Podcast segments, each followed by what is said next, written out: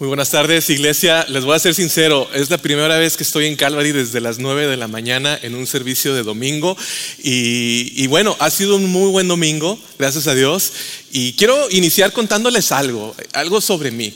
Saben, yo soy un fanático al fútbol soccer. A mí me encanta el fútbol soccer, me, me encanta observar el fútbol. Pero también soy un fanático de la música de rock británica. Me gusta mucho la música rock británica. Y, mis gustos en la música pueden ya considerarse como del recuerdo, oldies, ya que mis, mis bandas favoritas son de los noventas. Y, en mi vida he asistido a muchos encuentros de, fútbol.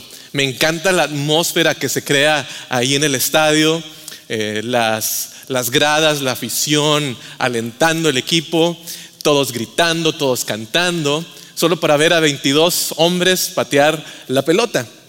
Y sí, eh, los aficionados hablamos mucho sobre la pasión que tenemos a nuestro equipo, pero una de las razones por la que vamos a los estadios es porque nos entretiene, nos entretiene ver el fútbol. Es, es, verdad, es muy entretenido para muchos de nosotros ver el fútbol, para otros no, para otros quizá el béisbol, fútbol americano, etc.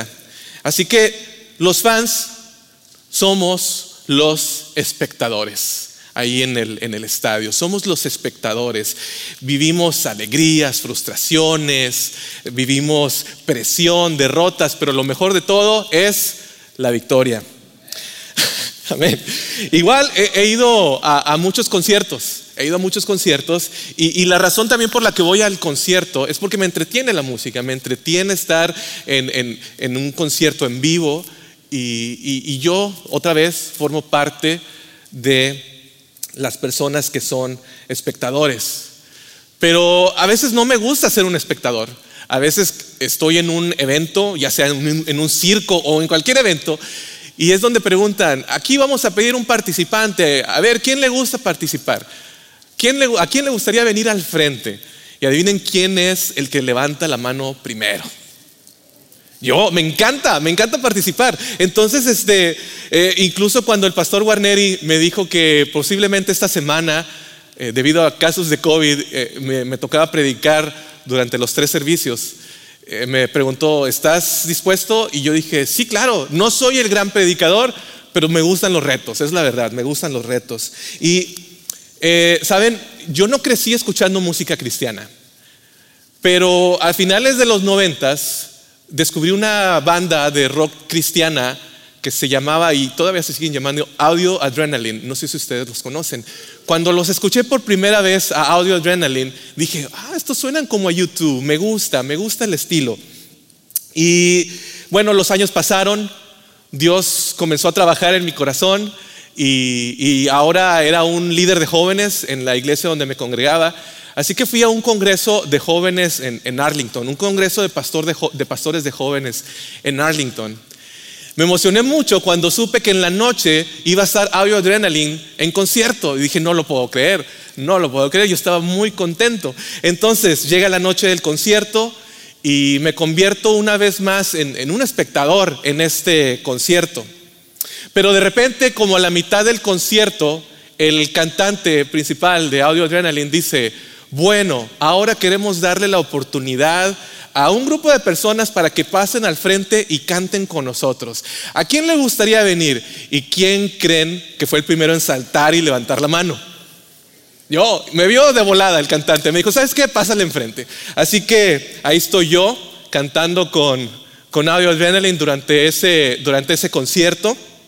Una de las mejores noches de mi vida, cuando como espectador me, convertí en un participante, quizá momentáneo, pero participante con una de mis bandas favoritas. Y, hoy en día la iglesia en general tiene una gran rotación de asistentes.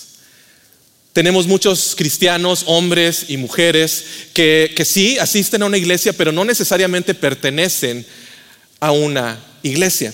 Y lo que termina pasando es que la iglesia se convierte eh, en un tipo de evento para espectadores. Lamentablemente así se ha convertido para muchos. La iglesia se convierte en un tipo de evento para espectadores. donde venimos, nos sentamos y, esperamos escuchar una buena predicación, buena alabanza, para que, para que en la iglesia alguien ayude a nuestros hijos para que no anden en drogas o se metan en problemas. Y, esperamos que, que, la iglesia sea de buena calidad. Esperamos que, que la iglesia esté allí para nosotros como espectadores. Y lo que vemos en la Biblia es muy diferente a lo que la iglesia local debe de ser. Primera de Pedro 2, 4, 5 dice lo siguiente. Dice, ahora ustedes se acercan a Cristo, quien es la piedra viva principal del templo de Dios. La gente lo rechazó, pero Dios lo eligió para darle gran honra. Y ustedes son las piedras vivas con las cuales Dios edifica su templo espiritual. Además, son sacerdotes santos por la mediación de Jesucristo. Ustedes ofrecen sacrificios espirituales que agradan a Dios. Lo que el apóstol Pedro nos está enseñando y nos está diciendo es que nosotros no somos los invitados de honor en la casa o en el templo de Dios. Nosotros no somos los simples espectadores en el templo espiritual de Dios. Tenemos un rol y tenemos un rol muy especial. Somos nada más y nada menos que las piedras vivas del templo espiritual de Dios. Somos esas piedras o, bloques, como quiera llamarle, que están sosteniéndose unas con otros, están ah, apoyándose unas con otros. Entonces, ¿por qué unirme a una iglesia si, yo ya tengo a Cristo en mi vida y pertenezco a la iglesia global, a la iglesia universal de creyentes? Bueno, sí, es, verdad. Pero aquí es donde entra el cuerpo local, la iglesia local. Porque la iglesia local es un microcosmo de lo que es la iglesia universal de creyentes. Y se supone que debemos de reunirnos para crecer juntos, para alentarnos juntos y no solamente ser espectadores, sino ser participantes a través de la membresía. Y bueno, sí, es verdad, la Biblia no menciona la palabra membresía en sí, pero el concepto existe. Como tampoco la Biblia menciona la palabra Trinidad, pero el concepto existe, incluso desde el libro de Génesis. Fíjense que eh, en Hechos capítulo 2, versículo 47, dice lo siguiente. Dice, y cada día el Señor agregaba a esa comunidad cristiana los que iban siendo salvos. Esto indica que, que, la salvación ya era un requisito para pertenecer a la congregación. Y aquí el escritor de los Hechos, Lucas, nos está hablando que se agregaban a esa comunidad, a esa, a esa iglesia, a ese cuerpo local los que iban siendo salvos. Un poco antes de ese pasaje, en, Hechos capítulo 2, versículo 41, dice lo siguiente, los que creyeron en Pedro, los que creyeron lo que Pedro dijo, fueron bautizados y sumados a la iglesia en ese mismo día como tres mil en total.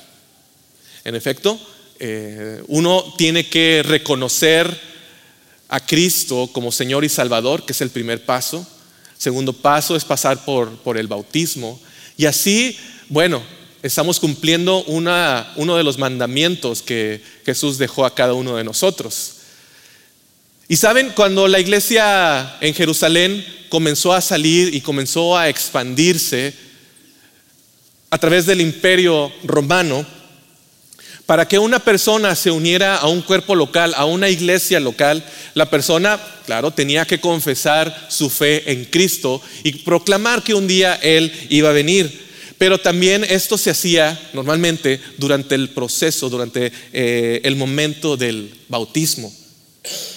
Así que la membresía no fue inventada por pastores, la membresía no fue inventada por líderes o expertos en el crecimiento de la iglesia. La membresía es el resultado natural del Evangelio mismo. Entonces, si estás aquí en esta tarde y, no eres miembro de una iglesia, déjame decirte ¿por qué debes de unirte a una iglesia? Es, es muy importante. Sí, como creyente perteneces al cuerpo universal de Cristo, pero debemos también de pertenecer a un cuerpo local, que es la iglesia local. Así que al unirte a una iglesia, haces visible tu compromiso con Cristo y con su pueblo. Hay muchos beneficios que, tú obtienes al asistir a una iglesia. Hay muchos beneficios que tú obtienes cuando te haces miembro en una congregación. Pero hay una palabra que puede eh, reducirnos puede ser eh, reducida a, una palabra. La, diferencia entre asistentes y miembros se resume en la palabra compromiso.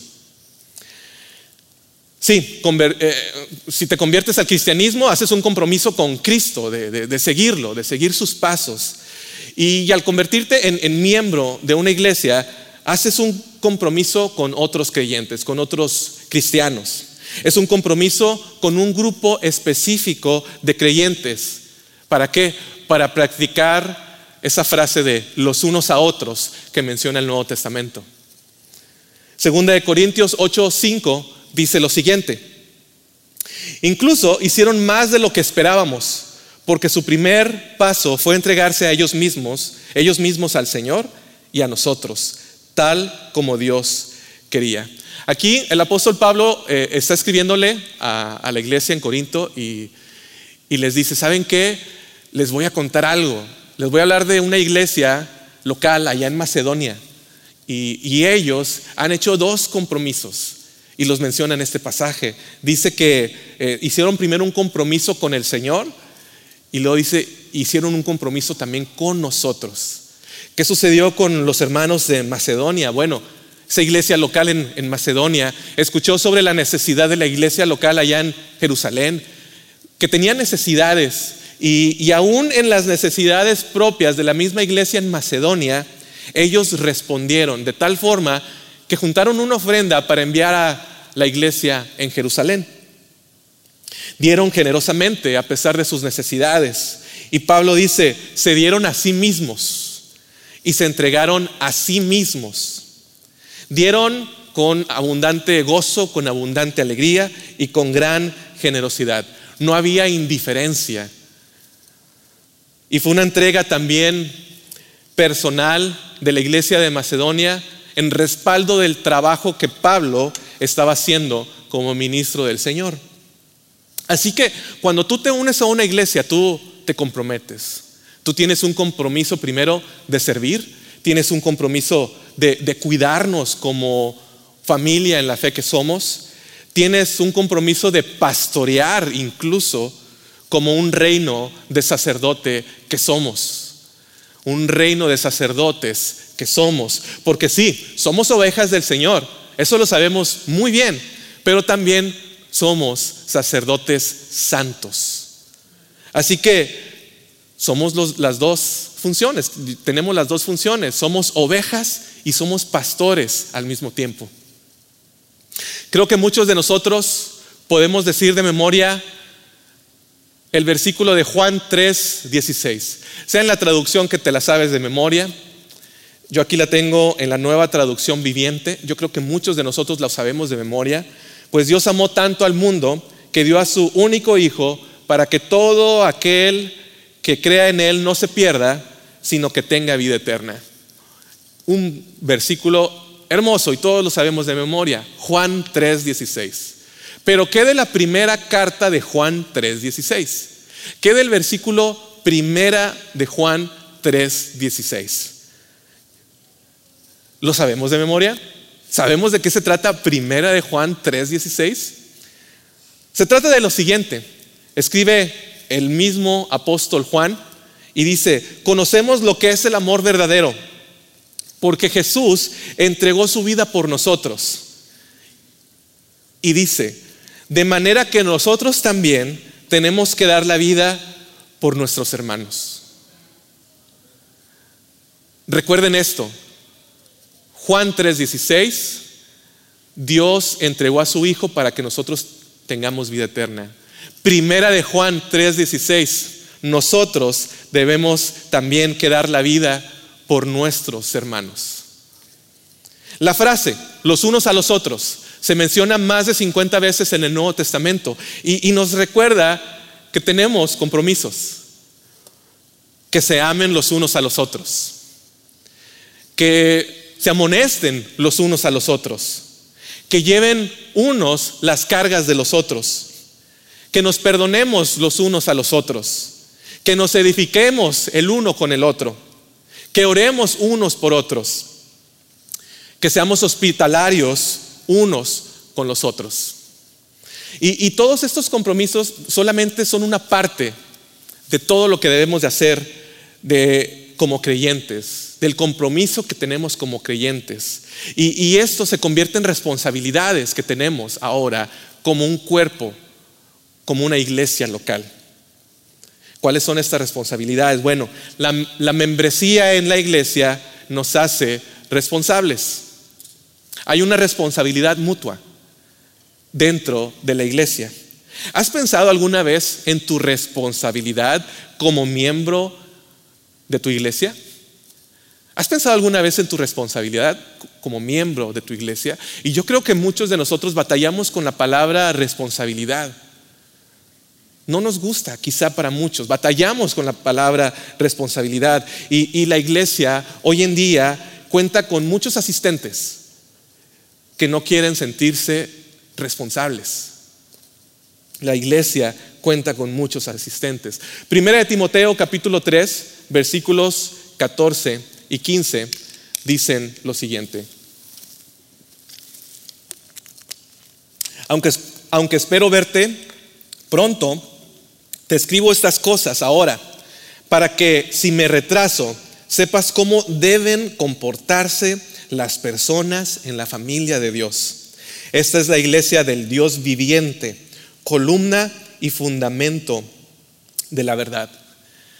Pablo le está escribiendo la carta a Timoteo y le dice, oye Pablo, te comparto una lista de cómo deben de comportarse los pastores, los líderes, los diáconos, incluso sus esposas, cómo deben de comportarse con la familia de Dios. Yo quiero decirte algo, los líderes no tienen la responsabilidad, esa única responsabilidad, no es una responsabilidad especialmente que ellos deben de cumplir. Todos tenemos la responsabilidad como creyentes. Y, y, cada iglesia local es un fragmento de la familia de Dios y tenemos responsabilidades. ¿Cuál es una de ellas? Bueno, asistir regularmente a la iglesia. Sé que ahora con COVID pues es un poco difícil, pero tú, como cristiano bautizado y como miembro de una iglesia, tienes la responsabilidad de asistir a la iglesia regularmente. Recordemos, recordemos lo que dice Hebreos capítulo 10, versículos 24 y 25. Dice, pensemos en maneras de motivarnos unos a otros a realizar actos de amor y buenas acciones. Y no dejemos de congregarnos como lo hacen algunos sino animémonos unos a otros, sobre todo ahora que el día de su regreso se acerca. Ese es uno de nuestros compromisos, asistir regularmente a la iglesia. Otra de nuestras responsabilidades es ayudar a preservar, a proteger el Evangelio. Si tú como creyente bautizado y, miembro de una iglesia, eres responsable de proteger, de, conservar, de preservar el Evangelio y el ministerio del Evangelio y su iglesia. Pablo escribe una carta a, a los Gálatas y en Gálatas capítulo 1, versículo 6, Pablo dice, estoy horrorizado que ustedes estén apartándose tan pronto de Dios, siguiendo un evangelio diferente. Pablo eh, está reprendiendo a esa iglesia local, a la iglesia ya con los Gálatas, y, les dice, oigan, estoy horrorizado de cómo tan rápido ustedes se están apartando de Dios para seguir un evangelio diferente. y, lo que esto significa es que tú tienes la responsabilidad de estudiar la Biblia, de estudiar el evangelio y de conocerlo. ¿Puedes resumir el Evangelio en 60 segundos o menos? ¿Puedes explicar la relación que hay entre la fe y las buenas obras? ¿Por qué es importante para un creyente afirmar la doctrina de la Trinidad? ¿Puedes explicar qué cosas necesita hacer alguien para que esa persona sea salvo? Estos son solamente algunos ejemplos de preguntas que tú eres responsable para responder y así ayudar a proteger el Evangelio. Tenemos otra responsabilidad, asistir a las reuniones de miembros, lo que tradicionalmente conocemos como sesiones de negocios de una iglesia. Y sí, es cierto, las sesiones de negocios en las iglesias tienen mala fama. Yo creo que todos hemos estado en una donde ha estado candente la situación, ¿o no? Yo creo que sí. Pero, ¿saben? Eh, definitivamente hay, muchas personas que han creado disputas dentro de esas sesiones de negocios. Incluso hasta movimientos insurgentes han salido de esas sesiones de negocios. Pero yo les quiero decir algo, no dejen que eh, eh, el mal ejemplo les haga renunciar a ese compromiso, a esa responsabilidad. No dejen que el mal ejemplo les haga renunciar a la iglesia el mal ejemplo que ocurre en algunas de las sesiones de negocios. Saben que, gracias a Dios, yo he estado en diferentes sesiones de negocios y considero que Calvary es, una de esas iglesias donde las reuniones de negocios se sienten realmente como reuniones familiares, cálidas, eh, alentadoras, atractivas. Y, parte de eso, gracias a Dios, depende del liderazgo de los pastores eh, y de cómo ellos planifican esas reuniones. Pero no solamente ellos, porque también gran parte de ello depende de ti. Y tenemos otras responsabilidades. Tenemos eh, eh, la responsabilidad de disipular a otros, de compartir el Evangelio con, con el desconocido, de, de ofrendar, de, de diezmar. Y saben, la Biblia nos da autoridad a los creyentes. La Biblia nos da autoridad y con la autoridad viene la responsabilidad. Y eso suena como una frase de película. La Biblia nos da autoridad y con la autoridad viene una gran responsabilidad. Una responsabilidad para el creyente. ¿Por qué? Porque al unirte a una iglesia, te vuelves responsable de lo que la iglesia enseña y del discipulado de cada miembro. ¿Qué quiero decir? Bueno, lo siguiente, tú eres responsable, tú eres responsable de actuar. Si el pastor Guarneri o cualquier otro pastor del staff se para al frente y comienza a predicar un evangelio falso, tú eres responsable. Tú eres responsable de ayudar al, al candidato a miembro para que él comprenda el evangelio adecuadamente. Tú eres responsable del discipulado incluso de los niños, de, los jóvenes. Tú eres responsable de asegurarte que, tal miembro eh, sea puesto en disciplina o, o inclusive, incluso sea excluido de la iglesia local si su vida u acciones ya no concuerdan con lo que es saludable para la iglesia. Y número tres, al unirte a una iglesia, nos ayuda en el proceso de santificación. ¿Qué es la santificación? Bueno, ahorita voy a llegar ahí. ¿Qué, es la santificación? Sí, es verdad, la iglesia siempre ha estado llena de problemas. Y la iglesia continuará teniendo problemas. ¿Por qué? Porque involucra pecadores, pecadores que han sido redimidos, pero involucra pecadores y la iglesia continuará teniendo problemas. Pero los problemas y los errores que como cuerpo de Cristo hemos hecho en el pasado no deben desalentarte, porque estamos en un proceso llamado santificación. Y saber que Dios está obrando aún en medio de, de, los problemas de la iglesia, eso nos debe de motivar, porque Dios está obrando en nosotros, quienes somos la iglesia. Saben, en la enseñanza de la salvación, en la doctrina de la salvación, hay varios puntos. Uno de ellos es la regeneración. La regeneración es el acto del, nuevo nacimiento, es el nacer de nuevo. Y, y cuando tú naces de nuevo, cuando tu vida ha sido regenerada, ahora perteneces a una familia espiritual universal. Y después, en, ese, eh, en esa doctrina de la salvación viene la santificación. ¿Qué es la santificación? Bueno, la santificación es un proceso continuo. Eh, la palabra santidad en sí significa estar apartados, apartados para Dios. Y es un proceso continuo. Es un proceso que depende de la acción continua de Dios en la vida del creyente. Y consiste también en la lucha del creyente, en la lucha continua del creyente contra el pecado.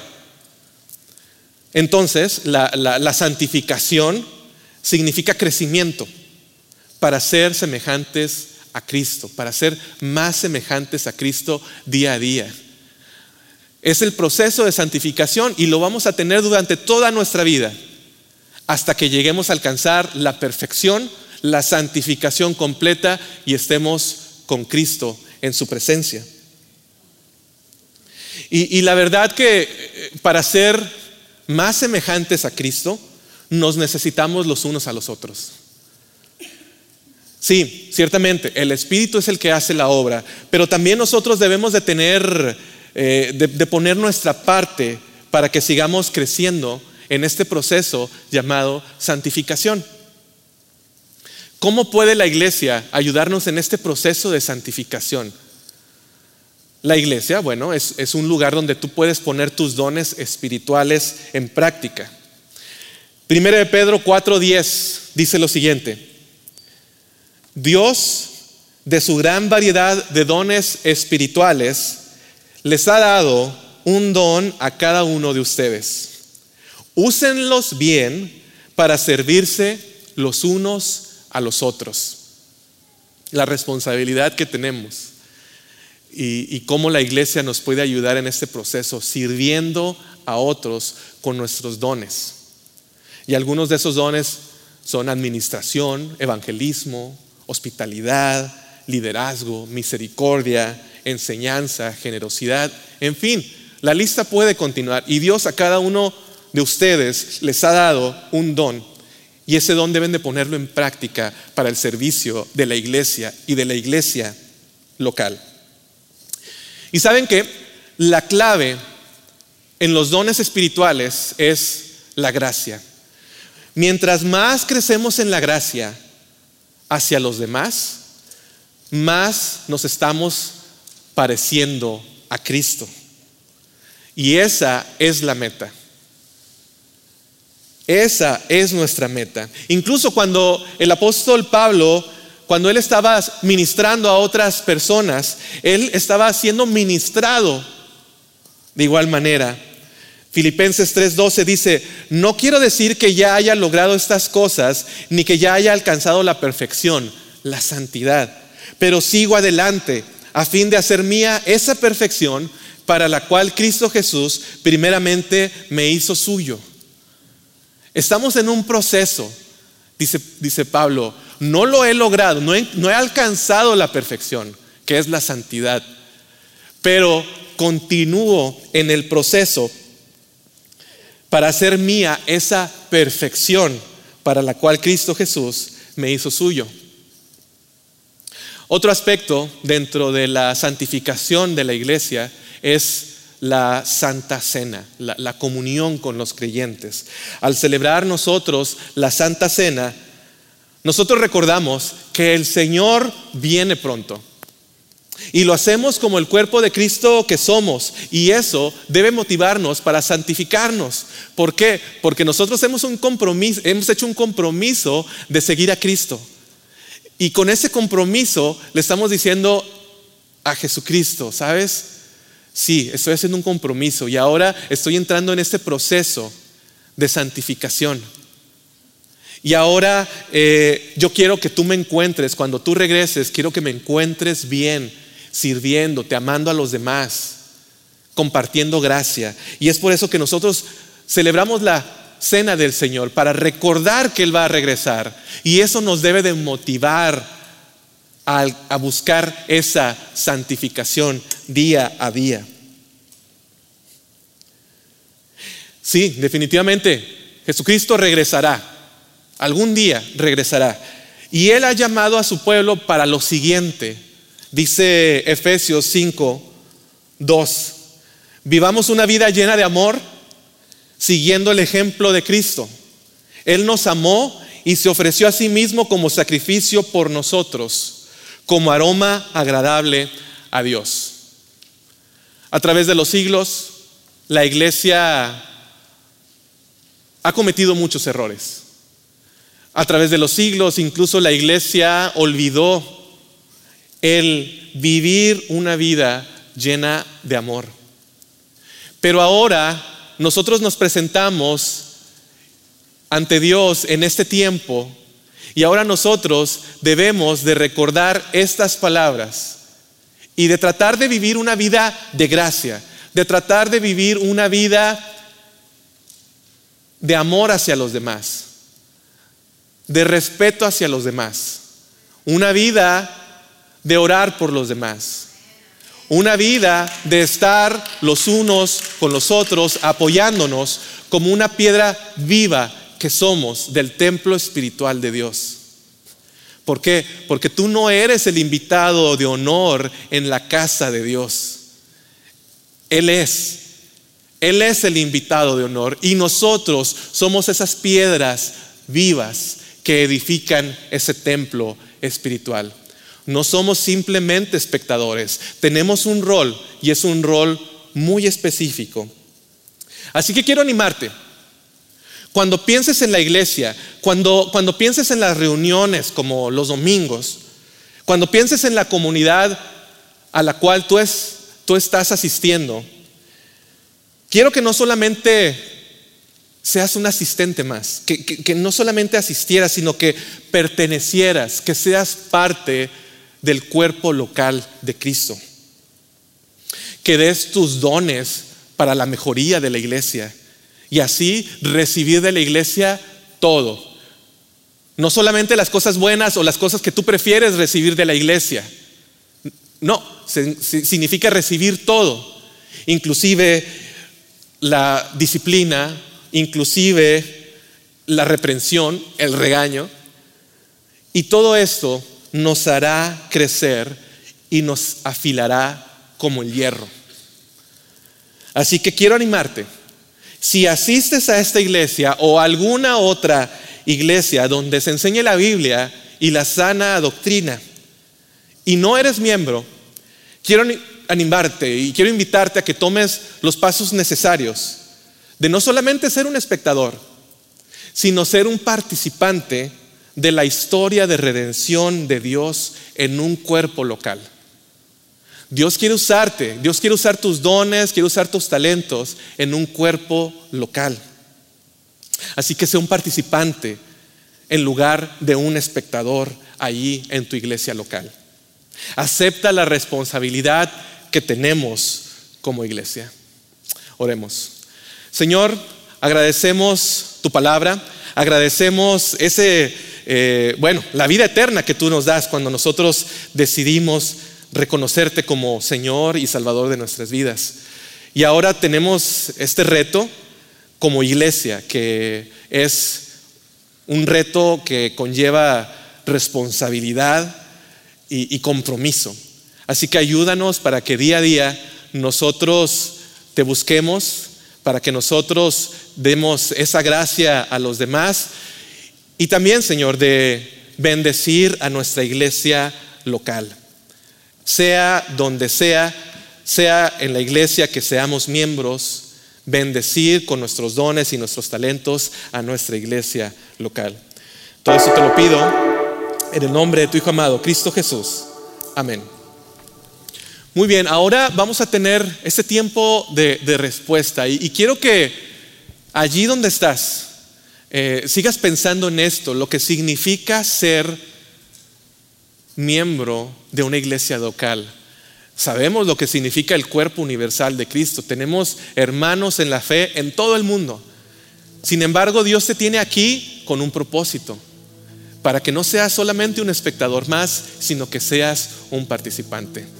Así que mientras nosotros eh, entonamos este, este canto, Quiero invitarte también para que recuerdes, eh, tenemos nosotros las cajas de, de los donativos, de las ofrendas, también para que lo puedas hacer en línea a través de calvarymacallen.org.